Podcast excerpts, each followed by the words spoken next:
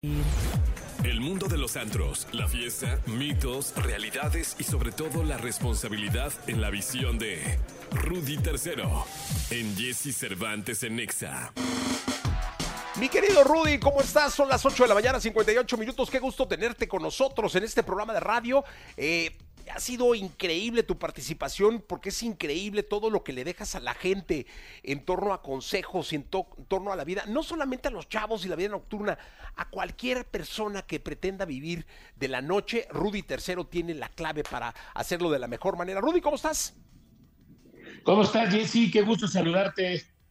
Bien, bien. ¿Y tú? Hoy vamos a hablar, Rudy, de las tres cosas que no debes hacer si una persona está muy tomada. Qué importante es esto, tres cosas que no debes hacer si una persona está muy tomada.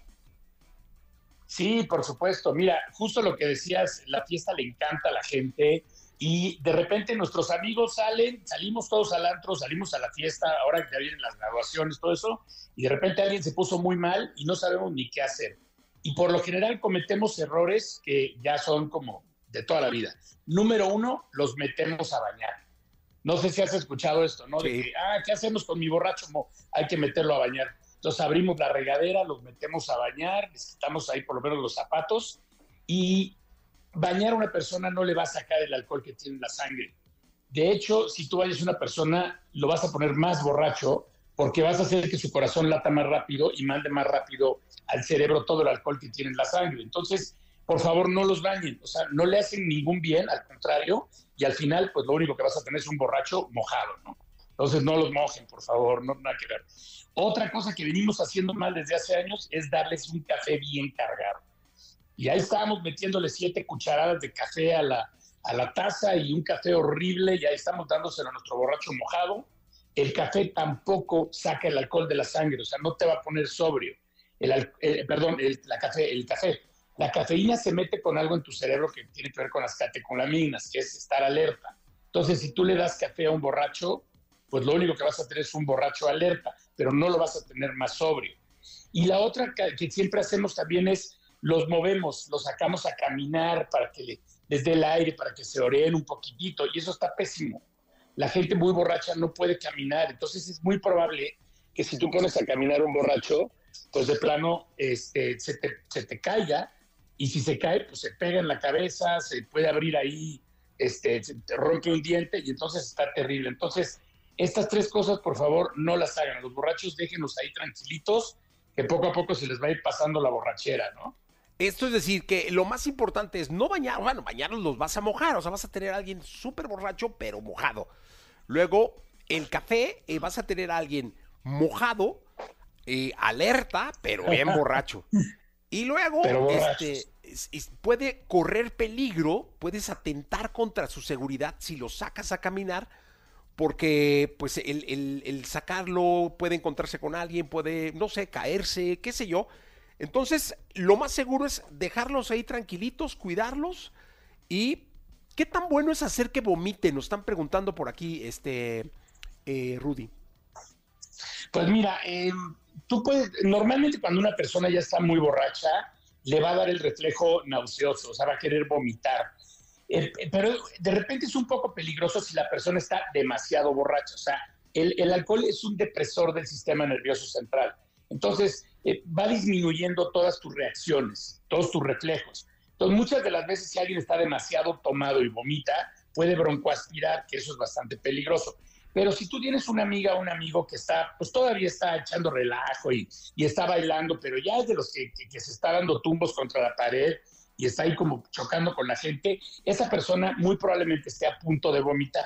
Si tú llevas a esa persona al baño y lo asistes para que pueda vomitar, le vas a ayudar a que saque todo el alcohol que tiene en el estómago y ya no llegue al torrente sanguíneo. Entonces, esa persona se va a empezar a sentir mejor porque su, su organismo ya solamente se va a dedicar a sacar el alcohol que tiene en la sangre, ya no va a entrar más alcohol a la sangre. Entonces, podemos ayudarlos a vomitar siempre y cuando no estén tan borrachos así nivel bulto, porque eso ya puede ser muy peligroso. Lo que también me lleva a decirte lo siguiente, cuando ya se vayan a dormir los borrachos, no los duerman boca arriba. Duérmanlos siempre de lado, pónganles una almohada en la espalda, pónganles el respaldo, eh, la espalda pegada al respaldo, porque si duermen boca arriba y vomitan un poco y lo respiran, pues broncoaspiran y se pueden morir muy rápido. Oye, Rudy, me preguntan por aquí, este, también que es muy común ir a llevarlos a que se echen unos tacos, dicen. Sí, sí, sí, sí. cuando empiezas a comer, eh, libera, a tomar, liberas una, eh, no me acuerdo qué cosa es, algo que tiene que ver, porque es un nombre muy técnico, creo que se llama leptina, una cosa así, que tiene que ver con el hambre.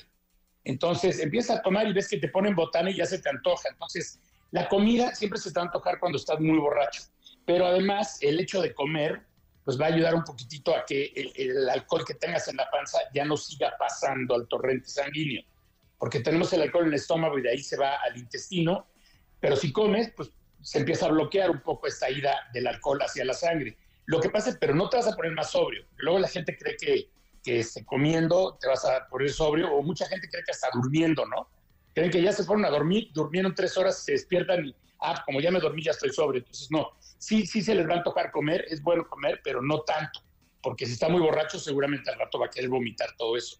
Mira, aquí me pregunta también, estar eh, la gente preguntando vía WhatsApp, eh, Rudy, eh, que justamente eso del sueño, que cuánto es el tiempo de sueño para que, porque dice aquí, es que luego me despierto y me siento pedo, perdón, así dice. no sigues. El, ¿Cuánto? Sí, sí.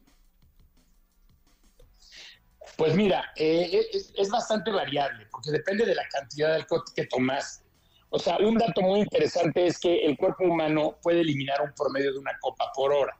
Entonces, si antes de irte a dormir te aventaste seis cubas, haz de cuenta, pues por lo menos vas a estar seis o siete horas en, eh, la cama, tu cuerpo va a estar todo el tiempo trabajando. Por eso es que tampoco descansamos, porque tu cuerpo está trabajando, eliminando todo este alcohol, está metabolizando, eh, y además el, el alcohol no te permite llegar a la fase REM del sueño. Entonces, por eso no dormimos bien, no descansamos y dormimos poco. De repente te levantas, dormiste cinco horas y lo más probable es que te sigas sintiendo borracho.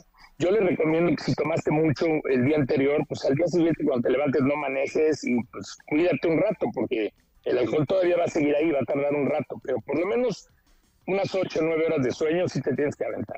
O sea, sí es cierto esto que se despierta uno borracho. Sí, totalmente.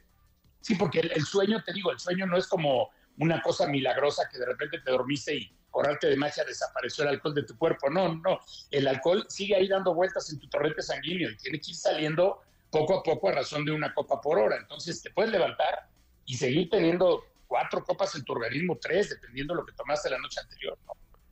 Pues o por lo menos si no te sientes muy mal, porque al momento de que el alcohol se metaboliza, se convierte en ácido acético y eso te hace sentir muy mal, ¿no? En acetaldehído y diferentes cosas que, hacen que te sientas muy, muy mal.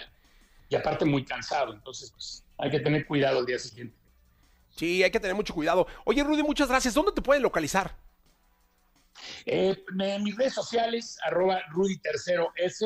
Así estoy en Instagram y en TikTok. Y déjenme les digo rápidamente que el 11 de marzo me voy a presentar en Ashabar, en, en el sur de la Ciudad de México, unas, vamos a dar tres conferencias, ahí metas en mi página lafiestadelsiglo.com y vayan, por favor, que todos estos temas les interesan a ustedes y a sus hijos. Oye, dime una cosa, Rudy, ¿dónde se compran los boletos para el Asha?